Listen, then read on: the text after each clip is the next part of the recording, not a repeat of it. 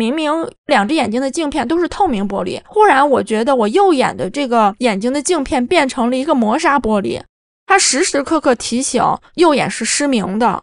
我从此人生都是这样了。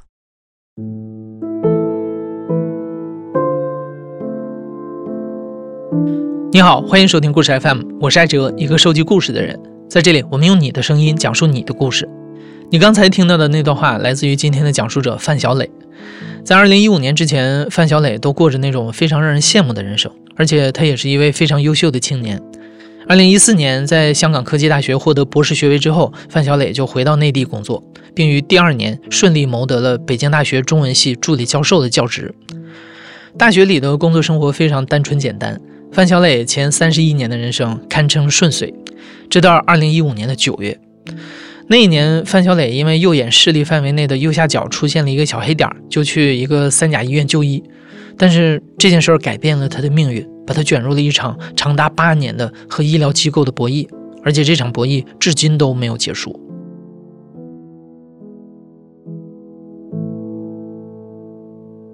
我是北京大学中文系的教师范小磊，现在三十九岁，我来自河北省邢台市。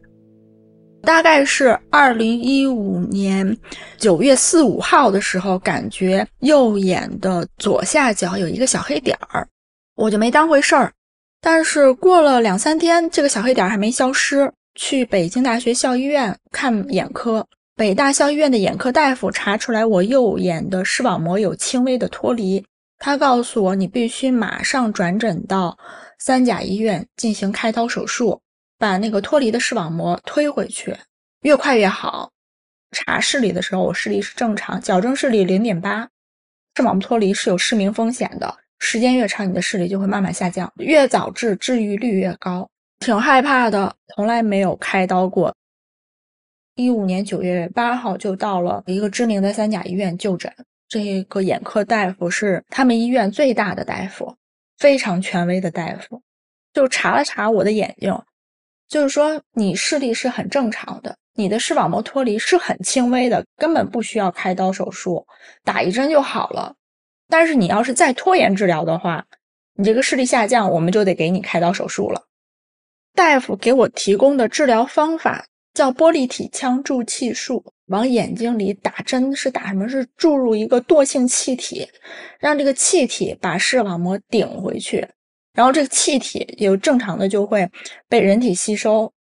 哦，我特别开心，我觉得我就不用开刀了，我就是打针就解决这个问题。而且我当时想，果然是医院最大的大夫，人家给的治疗方案就是比我们校医院给的方案要好。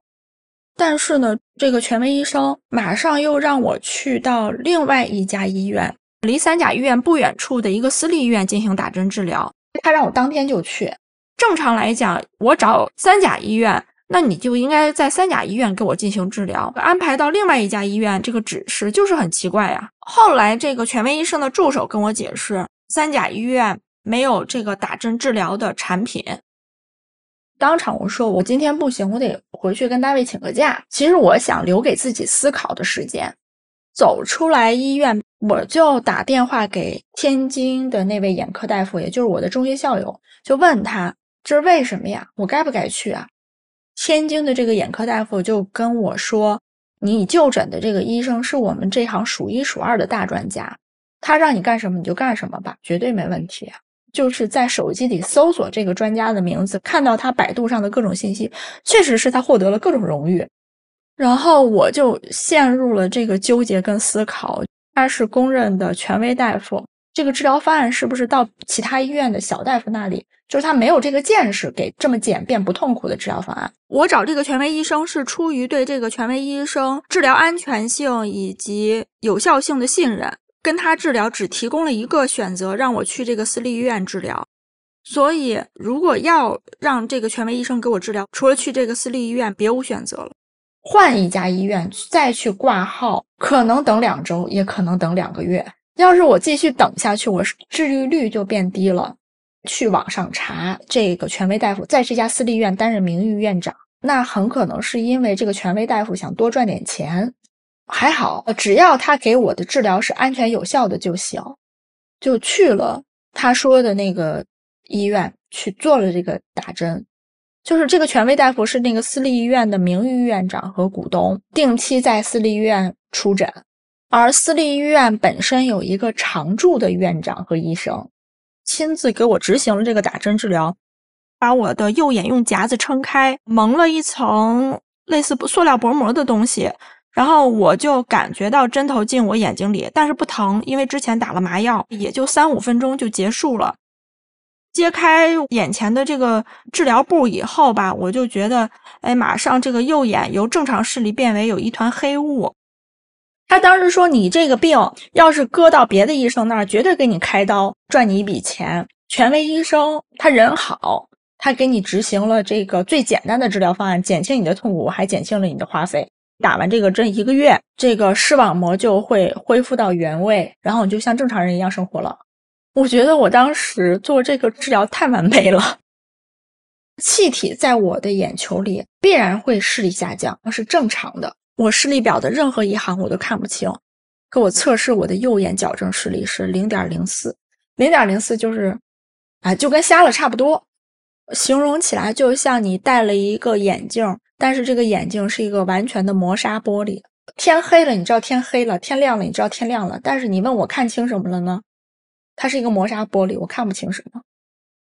但是后来就是大概两周以后，我那个眼睛越来越疼，就刺痛。也打电话问过那个天津的眼科大夫，他说有可能是眼压高，因为他给你打进去的气体会增大你的眼睛的眼压，就疼到我我晚上睡不着觉。去三甲医院找了那位权威医生进行复诊，然后这个医生特别放松的口气说：“你的眼睛绝对没问题。”那个我看看。权威医生就拿他的高倍眼底镜看我的眼睛，惊恐失色，脱口而出说：“这个气体有毒，得马上抽出来，你的眼睛出血了。”当时真的就震惊了，怎么会气体有毒？这个权威大夫就马上叫车把我带到私立医院，在那个车上就说了：“你这个眼睛悬了。”当时我都懵了，就听到他说的这句话，就完全意外，不知道会是这样子。这个权威大夫亲自把这个我眼睛里残留的这个气体抽出来，打进去空气。他让我两天之后再找他来看，我仍然觉得眼睛疼，还是疼，而且那时候疼到什么地步，就是弯下身，胳膊用力捡一个东西，我都觉得联动到我眼睛是疼的。其实我们。健康的人不知道，手部用力，你的眼睛也会联动着疼痛。你的眼睛已经非常脆弱。这个权威医生是我的主诊医生，我自然之后都不会再相信他了。赶紧打车去北大人民医院，今天能挂上哪个专家，我们就挂哪个专家，让另外的专家告诉我我的眼睛到底是怎么回事儿。我记得那非常清楚，挂到的这个专家就是陶勇大夫。可能有些人会觉得陶勇这个名字有些耳熟，因为在二零二零年的一月二十日啊，一则暴力伤医事件新闻登上了热搜，而陶勇大夫就是这个事件的主人公。有一个不满意治疗效果的患者家属，把陶勇砍成了重伤二级，他两周之后才得以脱离生命危险。当然，范小磊找到陶勇大夫的时候，这一切都还没有发生。当时的陶勇大夫是一位非常年轻的眼科副主任医师，并不出名。但是他那一次的做法和说过的话，却让范小磊到现在都记忆犹新。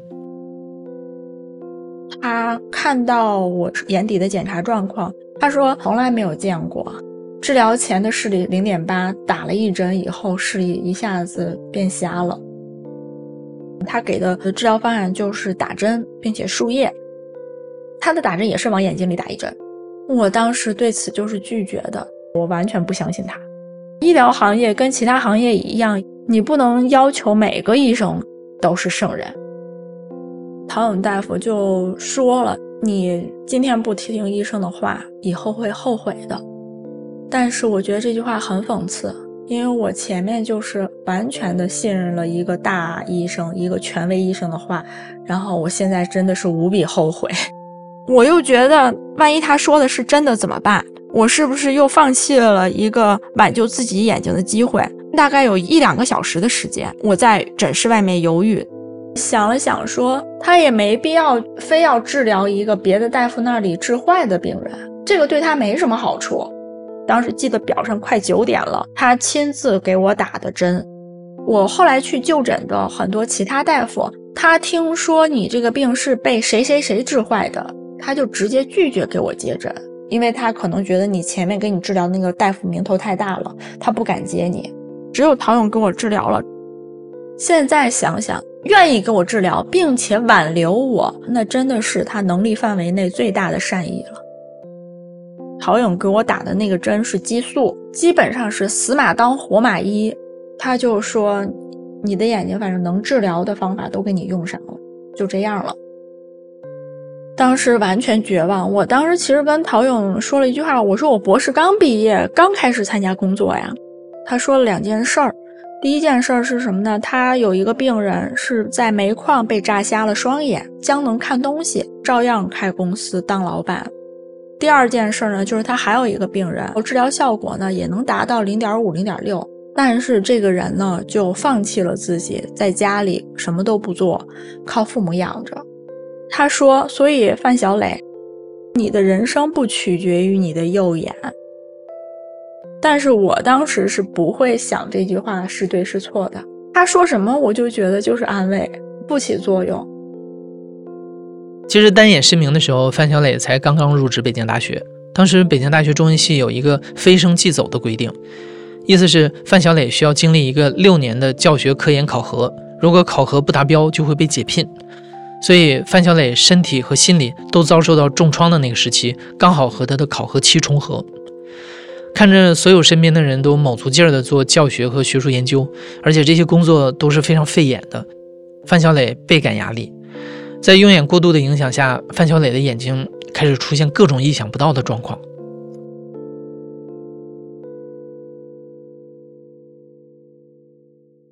我单眼失明以后看东西都非常的别扭。我明明原来两只眼睛都能看到，就两只眼睛的镜片都是透明玻璃。忽然我觉得我右眼的这个眼睛的镜片变成了一个磨砂玻璃，看这个世界心里总是非常的难受的。它时时刻刻提醒右眼是失明的。我我从此人生都是这样了。医生跟我说，你的左眼会比一般人要累。我当时已经能感觉到我左眼很累了。就是你的视力寿命注定肯定比正常人要短的，出现各种奇奇怪怪的状况。就有一天我走在北大东门，那那天太阳光特别强烈，我走着走着就觉得双眼前白花花一片，什么都看不见了。然后我就停下来，闭目养神了一会儿，睁开眼睛又发现能看到这个世界了，然后就继续走。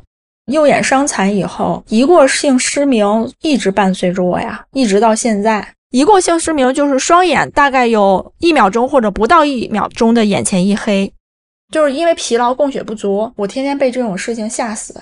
我在北大给学生上课，就是晚上七点的课，全班大概一百多人，我站在讲台上，在半个小时之内密集性的出现眼睛不停的一黑一黑，所以我当时都不敢看学生，只是低着头看我的教案。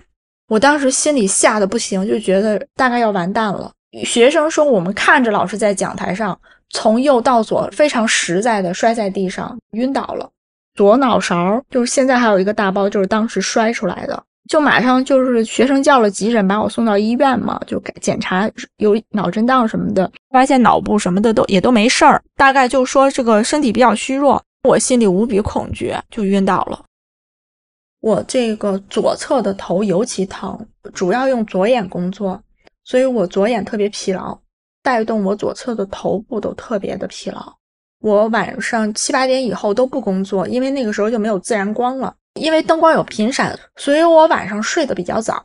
但是几乎每天晚上我都会半夜醒，就是因为那个心情太不安定了，每天晚上都要醒三五回。我清晰的记得，我每天晚上醒来就要象征性的去一趟洗手间。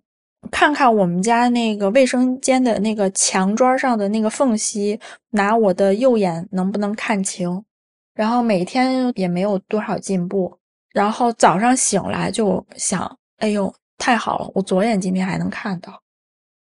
但是我当时没有闹，我是比较理性的一个人，因为那么多眼科大夫告诉我，正常情况下你这个治疗是零风险，不会有任何问题。怎么会有这种事儿？我一定要弄清楚这个事情的真相到底是什么。在这之后，在二零一五年的十月和十一月，范小磊前往了多家三甲医院进行检查。中国中医科学院西苑医院和协和医院对他的右眼诊断均为中毒性视网膜病变，同仁医院诊断为右视网膜脱离 C3F8 眼内注射术后缺血性右视神经病变。北京大学人民医院诊断为右眼急性气体致中毒性视网膜病变。也就是说，医院的检查结果都指向范小磊的右眼失明是有毒气体所致。经过诊断，被注入到范小磊右眼的气体为八氟丙烷。这种气体其实经常用于医疗，医用的八氟丙烷其实对人体并没有什么伤害，会被人体自然的吸收。那么，被注入范小磊右眼的有毒物质到底是什么呢？它又为什么会出现在医院里，并且被注入到范小磊的右眼中呢？已经那么多权威的三甲医院给我开了同一份诊断证明，他用的产品有问题，我就已经决定要收集证据了。证据收集是很漫长的一个过程。首先，我第一个怀疑的是产品的生产商有问题，怀疑的是你产品的生产商生产了不合格的医疗品，就跑到私立医院找这个给我注射气体的院长，希望他给我到底给我注射的气体是哪个厂家生产的。呃，一开始很担心他不给我开这个证明，因为我觉得一旦医疗事故出现了，这个医院都是不配合的。但是呢，这个私立医院的院长犹豫了一下，还是给我开了一个证明，某某某个厂家生产的。我就按照他手写的这个证明去网上检索，这个国家食药监的网站上可以检索到哪些产品是在国家食药监注册过的，发现这个厂家只能生产工业品。并且在它的网页上写明，它的这个巴氟丙烷是用于电器焊接的保护器。就查了这个巴氟丙烷的工业品和医用品，它的成分含量差别。国家标准下，工业用的巴氟丙烷是允许含有剧毒物质氟化氢的。氟化氢，我中学的化学知识就知道它是一个剧毒物质，具有强烈的腐蚀性。但是在医用的巴氟丙烷里不允许含有任何有毒物质，这就是工业品和医用品的巴氟丙烷的差别。我眼睛注射的这个巴氟丙烷的工业品的生产厂家，他们提供了一个证据，是这瓶产品的这个出厂检测报告，就写明他们这个产品里含有氟化氢不超过百分之五，就是它必然含有氟化氢，必然含有剧毒物质。经过范小磊的调查，他发现被注入他右眼的并不是不合格的医疗气体，而就是工业气体。因为私立医院所用的巴氟丙烷的生产商就是一家生产工业气体的生产商，根本就没有生产医疗气体的资质。于是范小磊开始怀疑是私立医院不合规的进购了工业气体。他起初不太敢相信自己的猜测，因为这个行为实在是太冒险了。他觉得可能是别的什么地方出了问题。但是在二零一六年的三月，范小磊去海淀食药监行政举报了私立医院使用工业品给人体注射。海淀食药监的调查结果让他倍感震惊。这家私立医院所用的巴氟丙烷确实是没有在国家食药监注册过的产品，它的的确确就是一个工业品。那么，在这个令人震惊的真相背后，私立医院为什么会冒着巨大的风险把工业气体注射到患者体内呢？但是这个事儿我是完全难以置信的。当时海淀食药监的办案人员也不相信，看我病的那些大夫听说，所有的大夫说绝对不可能有这么可怕的事儿。我当时推测过医院用工业品给我注射的原因，就是据我调查，同一种化学品，工业品的价格是医用品价格的五十分之一，但是他收取我的治疗费用一分也不会少，这当中的利润有五十倍。所以这个当中是有暴利的。我大概去这个私立医院有至少三回，其实目的都是取证。当然，我一开始的态势就是说我跟医院一起联合去告厂家。我们就问他，就是说你们为什么不用医用的这个品牌的巴氟丙烷？然后他这个投资人就无意间说出来了，这个医用品牌的产品贵，所以我们不用。说出来这句话的时候，我就特别惊讶，他能够这么坦诚的承认。其实这个整个的取证过程，我们都在心里不断的惊讶。谁都可以犯错，我允许，但是我不会想到一个医生硬要拿一个菜刀给病人做手术。我必须非常冷静，我的证据没有取完，我是不会发脾气的。那个私立医院的眼科主任，他说的是我零七年开始就一直用这种产品，这个是有原声录音的。当然，在录音之前，我事先网上查过，只要有当事人自己参与对话的录音，在法庭上都是合法证据。因为我从零七年、零七年到现在一直在在用他的这个，一直在用它的气。那我们一原来是用万方气，那我们现在还一直用万方气，而且从零七年到现在，我们就一直是用的他们家的气。但是我以前是老医院，去年什么时候？去年二月，今年二。去年十二拿证，今年二月份。但是这个气是我一直从零七年，他从零七年从别的地儿拿过来的。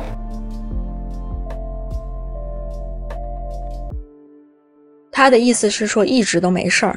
我怀疑工业品用到人身上不是百分之百个个都出事儿。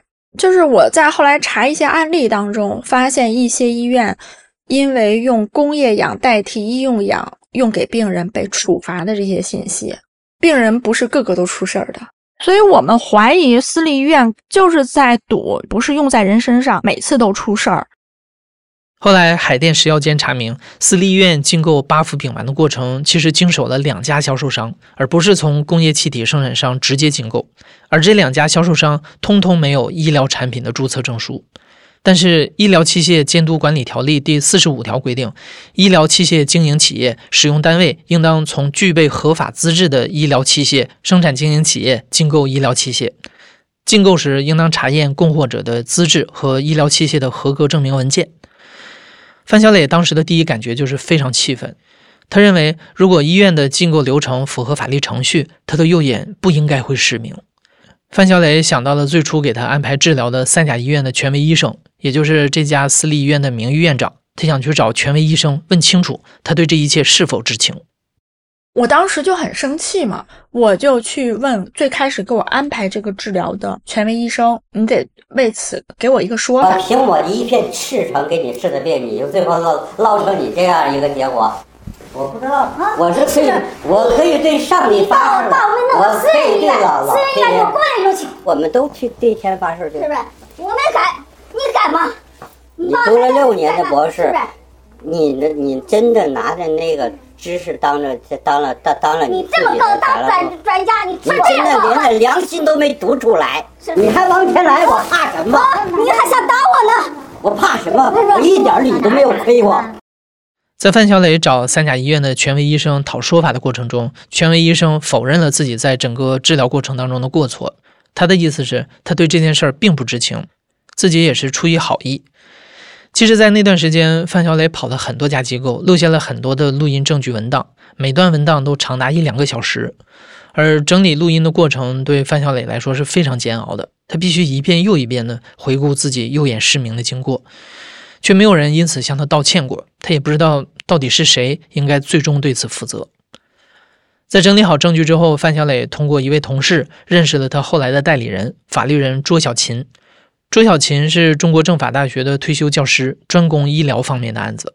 他在接手了案子、看过证据之后，觉得范小磊的案件案情非常简单，证据充足，预测这是一个非常好打的官司。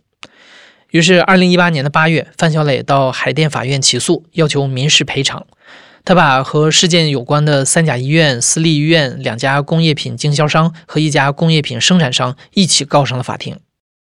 卓小琴律师是我从小就知道的知名的医疗官司的法律人，我知道他代理过非常著名的案件，比方说“天使之死”是当年的一个杀医案件，以及眼球丢失案件。还有这个北京大学王建国教授的夫人在北大医院死亡的案件，然后卓老师呢，他接手我这个案子，说我这个案子的话，后果并不是他遇到的医疗案件当中最严重的，最严重的是死亡，终身瘫痪。你这个单眼失明伤残等级的话，就是七到八级。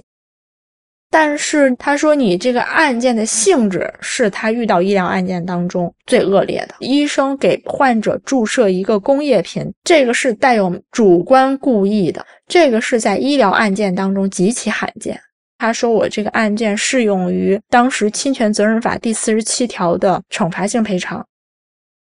中国人民共和国侵权责任法第四十七条规定，明知产品存在缺陷，仍然生产、销售，造成他人死亡或者是健康严重损害的，被侵权人有权请求相应的惩罚性赔偿。也就是说，只要法院认可被告违反了这一条法律，就代表着被告对范小磊的伤害是带有主观故意，属于明知故犯。那除了基础的赔偿金以外，被告还需要向受害者支付一定的惩罚性赔偿金。范小磊在最初的诉讼请求中，要求判被告方连带赔偿现有损失五万元，包括医疗费、营养费、伤残赔偿金等费用，并请求被告向他支付惩罚性赔偿十五万元。这个赔偿金额只是在伤残鉴定前临时的诉讼请求。根据流程，应当先司法鉴定出医院确实存在医疗过失，然后再进行伤残鉴定。因为如果医疗损害鉴定一方没有责任，伤残鉴定就没有必要提起。范小磊和代理人原定在伤残鉴定结果出来之后，根据结果变更诉讼请求。在确定了这些之后，范小磊的医疗诉讼案件于二零一六年八月在北京市海淀区人民法院立案，而等待他的是长达三年半的反复庭审。这个过程让他觉得倍感煎熬。我这个官司有五个被告，导致我们的每次开庭时间往往很长。二零一六年八月起诉以后，开庭了至少七次吧，大概每年一两次。每次开庭的氛围就是非常紧张，都非常压抑。产品的生产商和销售商相对在法庭上这个陈词都比较温和。私立医院的那个人说话就是非常理直气壮，觉得他们毫无过错。私立医院在法庭上说。原告患者的矫正视力在治疗前就不足零点一，一开始治疗前的病历上明明写着双眼的矫正视力都是零点八，后来他们在法庭上的说辞是我们被这个工业品销售商的资质给骗了，不小心进购了一个工业品，而这个工业品生产商也说我们这个产品的整个外包装都在告诉你，我们这个是用电器焊接的一个保护器。医疗品上面是有一字号或者械字号的，我们这个产品包装上完全没有写这个东西。你用的时候就应该知道它是一个工业品。后来，当然那个私立医院也确实拿不出什么证据来，结果就感觉是硬往外拿证据来证明其他的被告有过错。私立医院后来在法庭上提供了一份他们跟这个工业品销售商之间的对话录音，想证明呢。这个工业品销售商把这个工业品当成一个医疗用品来卖给私立医院的销售商也有明知故犯的这个责任。那在这段录音里呢，女士是工业品销售商的负责人，男士是这个私立医院的医疗总监。我如果要不是说冲着那个那个这个面，我真的都不给您送。如果就走正规的，那个企业肯定给您涨价。证件不起呀。我们公司绝对正规。那就。好多事儿不好办啊！是，他不出事儿没事儿。对，一出事儿时候。而且我跟您，我跟您说吧，我们没有医疗医疗我们没有医疗用器啊。就是啊。这段录音其实并没有证明什么对医院有利的地方。录音当中重点的是最后一句：是啊，没有医疗用器。还有更前面的这个销售商说的“走正规气体肯定得涨价”这两句话，反而证明了我的推测。也就是说，医院为了节省成本才不用医疗用气的，而他们明明知道这本身就不是医疗用气，也是带有主观故意性的。这段录音证明呢，给人的感觉是私立医院可能已经有些放弃了，他们知道他们必然会承担责任，那么就设法让这个工业品销售商也承担这种明知故犯的连带责任。最终，法院查明呢，这个工业品销售商既没有销售医用八氟丙烷的资质，也没有销售工业八氟丙烷的资质，他没有任何证件。我印象觉得比较讽刺的是什么呢？应应该是二零一八年庭审当中，我当庭表示呢，说这个三甲医院也应该向我道歉。然后这个三甲医院的代理人当庭就喊出来说：“你是谁呀？我凭什么向你道歉？”反而是三个工业品的销售商加生产商对我的态度非常好。生产商是唯一一个在庭审上表示说，我们对原告患者所经历的这种不幸深表同情。在三年半的庭审中，五家被告其实一直在坚持自己最初的主张。私立医院依然认为他们的行为是毫无过错的，尽管承认使用了工业品进行注射，但是他们认为范小磊的右眼伤残是自身疾病造成的，所以他们不承担任何赔偿责任。三甲医院认为，权威医生把范小磊安排到自己坐诊的私立医院是出于好心，并不是为了牟利，他们毫无过错。两个工业品的销售商认为，他们确实把涉案的巴氟丙烷进行了销售。但是他们的售卖行为跟原告的伤残之间没有直接的因果关系。他们的代理人在法庭上说了这么一句话：“如果说医院硬要拿菜刀做手术，不能把责任赖到卖菜刀的人身上。”工业品生产商认为，他们的确只能生产工业品。八氟丙烷的外包装有明确的指示，说明它是工业品，所以是私立医院在知情的情况下故意把产品用在了患者身上。这个行为与他们无关。所以说，五家被告没有一家承认自己是有过错的，应该承担一定责任的。这让范小磊的心里觉得非常难受。他不应该这么不明不白的失去右眼。在几次开庭的过程中，每次听到几个被告互相推脱责任的话，他都感觉心里被一块大石头压住了，压得他喘不过气来。每当经历这么一轮开庭的时候，我都会第二天早上睁开眼不想起床。就不想起来面对这个世界，因为我一旦起床面对这个世界，我就会进入一种精神恐惧和压抑当中。这个状态会在开庭之后持续至少一周，被我的同学、老师以及家里人形容为性情大变。以前都是非常安静、非常顺从的人，忽然就很容易对人发脾气，特别是对家里人。比方说，有一天早上，我妈妈给我做的这个这个饭菜不可口。我就摔了筷子就不吃，对妈妈大发脾气，说为什么我都这么难受了，你还给我做这么难吃的饭？你们不想让我活了吗？然后把我家里人都吓得不轻。而我真正其实想发泄的对象是医院和医生，但是他们不在我面前，因为我们在法院开庭的时候，前后脚都是这种医疗事故的这个案件。所以就会跟其他医疗事故案件的这个受害人啊，或受害人的家属聊天，他们都提到了类似的反应。在这个进行司法诉讼的同时，我更重要的任务是教学考核任务，我必须达到相当高的科研考核要求，我才能保住这份工作。我才发现，哎，一旦写论文、看文献的那一刻，就全部忘掉。所以我就特别理解一句话，就是你热爱的事情可以救你的命。如果那个时候我没有一个自己真正热爱的事情的话，我会永远沉浸在右眼伤残、司法诉讼、加害者的辱骂的那种种种痛苦中无法自拔。在经历了三年的反复开庭带来的压力之后，范小磊的案子终于在二零一九年的十二月十八日进行了最后一次一审开庭。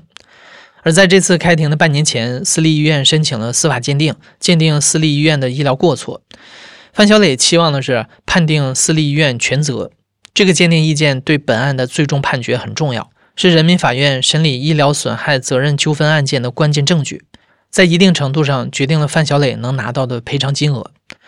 而在最后一次庭审上，首先就要讨论医疗过错的鉴定意见。那个是法医唯一一次出庭的，对这个司法鉴定结果做出回答。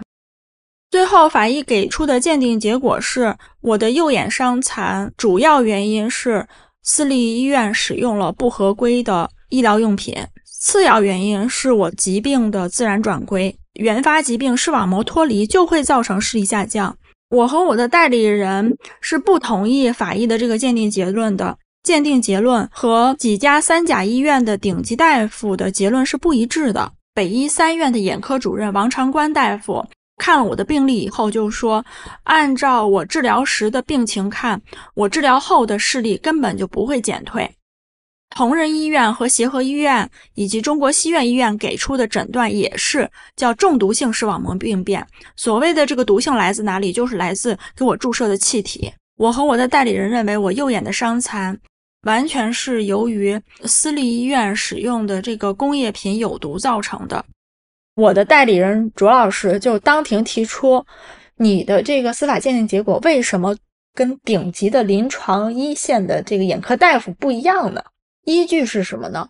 这个法医就说，我的鉴定是独立的，呃，视网膜脱离可以造成患者视力下降，文献数不胜数。这个是必须要有文献依据的，但是法医没有给出任何一个具体的文献依据。在文献上是存在这种情况的，治疗前是零点二，治疗后仍然是零点二，但从来没有说一个视网膜脱离患者，他治疗前的视力是正常视力零点八，然后治疗后视力变成零点一。法医为什么只给出了一个鉴定结论，却没有给出任何文献的科学依据？我也不知道。司法鉴定结论当然重要。不是全部责任的话，这会降低赔偿责任。我们当时就向法院提交了一个重新进行司法过错鉴定的申请。同时，在这次庭审上，范小磊提出了医疗过失鉴定和后续打算进行的伤残鉴定的申请。那么，按照范小磊的预期，庭审之后他会先收到法院同意伤残鉴定的函，以及再一次进行医疗过失鉴定的通知。但是在等待了四个月之后，范小磊却直接等来了判决书，这意味着范小磊的案子结案了，而且这次的判决结果很可能直接参考并采纳了之前他不认可的医疗鉴定建议。范小磊的代理人朱小琴在知道了这件事之后也很意外，他和范小磊一样都没有预料到法院会这么快结案，他们其实还在等待再一次开庭。在带着沉重的心情打开判决书之后，范小磊看到了判决结果。法院认为，涉案三甲医院对范小磊所实施的医疗行为并无过错，所以不承担责任。涉案的工业气体生产商取得了巴氟丙烷的生产资质和经营资质，且根据《危险化学品安全管理条例》第三十八条规定，对一般危险化学品的购买并无限制，因此生产商对于巴氟丙烷的销售行为并无过错，不承担责任。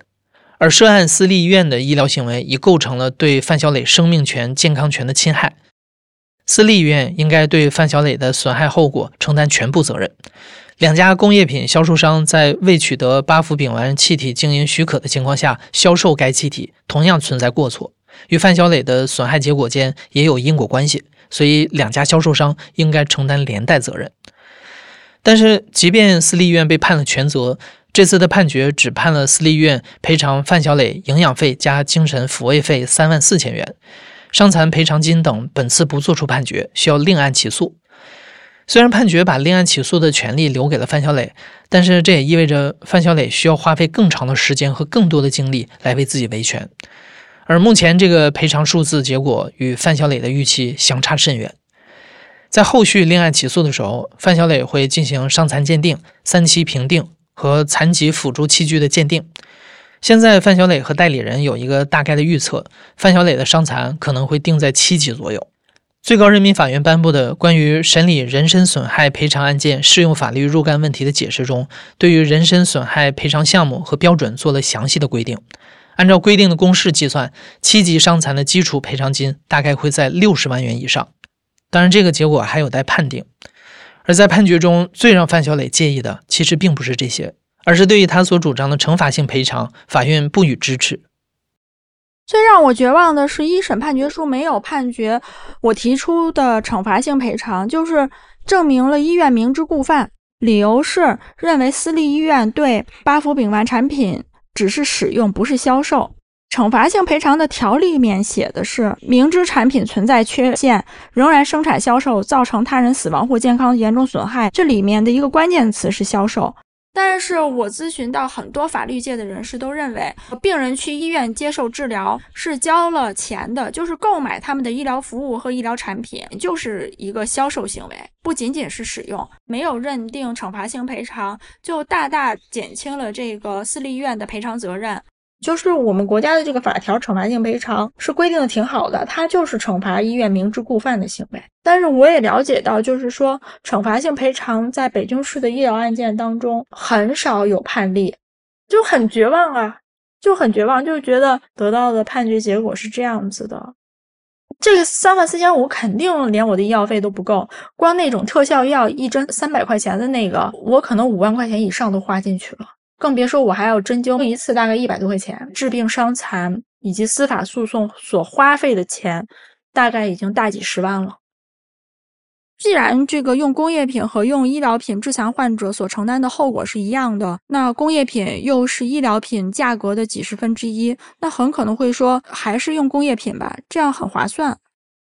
作为北大老师，我们的科研能力让我们有很强的收集证据的能力，并且能够有条件接触到一些法律或者医疗方面的这个人脉，维权都这么难。这个官司打了八年还没有结束，一般的老百姓，他如果遇到这样同样的事件，他该怎么解决呢？这些年让我感觉最最庆幸的事情是，我最终还是通过了北大非升即走的长聘考核，入选了这个国家级青年人才。我做到了这一切的事情之后，我才体会到，原来陶勇一五年跟我说的那句话。你的人生不取决于你的右眼，这句话是有真理的。拿到结果以后就进入疫情，跟朋友吃饭，忽然刷手机说陶勇医生他因为医闹被砍了，鲜血淋淋，我就特别震惊。当年救我的那个医生，尽他最大的善意挽救我，被砍残了，他以后还怎么救人呢？但是。我去年查到的，哎，这个私立医院居然升级为医保定点机构了。当年给我注射产品那个医生升级为另外一个更知名的私立医院的副院长，就让我对去医院看病仍然有后怕，仍然是那种击鼓传花式的撞运气。二零二零年一月，我就提交了上诉状。同时，我也收到了法院的另外一份快递，就是私立医院的上诉状。私立医院的诉求仍然是说，我这个右眼的失明是我的疾病导致的，说那个司法鉴定的结果不对，拒绝给我任何的赔偿金。然后我就再也没有收到法院的任何通知，到现在为止没有拿到过任何赔偿金。就是我现在的诉求是，就是私立医院和涉事医生得到刑事惩罚。而赔偿金是其次的。一开始呢，我认为我的案件只是一个民事案件，但是后来跟知名的一些刑事诉讼律师了解到，我的案件是一个刑事案件。呃，私立医院的行为触犯了刑法一百四十五条，销售不符合标准的医用器材罪，所以我决定对私立医院的行为进行刑事控告。我右眼失明前和失明后，从外观上我的眼睛没有变化。但是我看这个世界已经跟以前完全不一样了。虽然说医疗纠纷方面的案件在整个民商事案件中占比不大，但是却牵扯到我们每一个人的神经，因为它关乎到我们每一个人的权益。其实这不是范小磊第一次接受采访，在之前接受的一些采访的评论区里，有不少人都分享了自己医疗纠纷维权的故事。而范小磊的故事展现在大家眼前之后，似乎提供给了大家一个交流和发泄的平台。二零二二年全国医疗损害责任纠纷案件大数据报告显示，在二零二二年的二审医疗损害责任纠纷案件中，患方上诉案件占比百分之四十六点一。二审中的争议焦点主要都是集中在医方诊疗行为的过错及原因、赔偿项目及计算标准、鉴定意见异议这三个方面，三者共占比百分之八十一点三四。的确，由于我们国家一直在加大普法力度，近几年出现了很多像范小磊这样的诉讼当事人，他们有着非常强的法律意识和维权意识。这里面也有越来越多的诉讼当事人对法律程序的合法性提出了质疑，这就让很多困境暴露了出来。因为医疗案件啊，首先是医学问题，其次才是法律问题，专业性是非常强的，所以很多普通人都无法对医疗行为是否存在过错以及因果关系做出准确的判断。甚至是很多非医学背景的律师们和法官们都无法把事实判断得很准确，所以在医疗纠纷案件的庭审中存在很多的争议和不满。我们或许还有很长一段路要走。你现在正在收听的是亲历者自述的声音节目《故事 FM》，我是主播艾哲。本期节目由赵真怡制作，声音设计桑泉。感谢你的收听，咱们下期再见。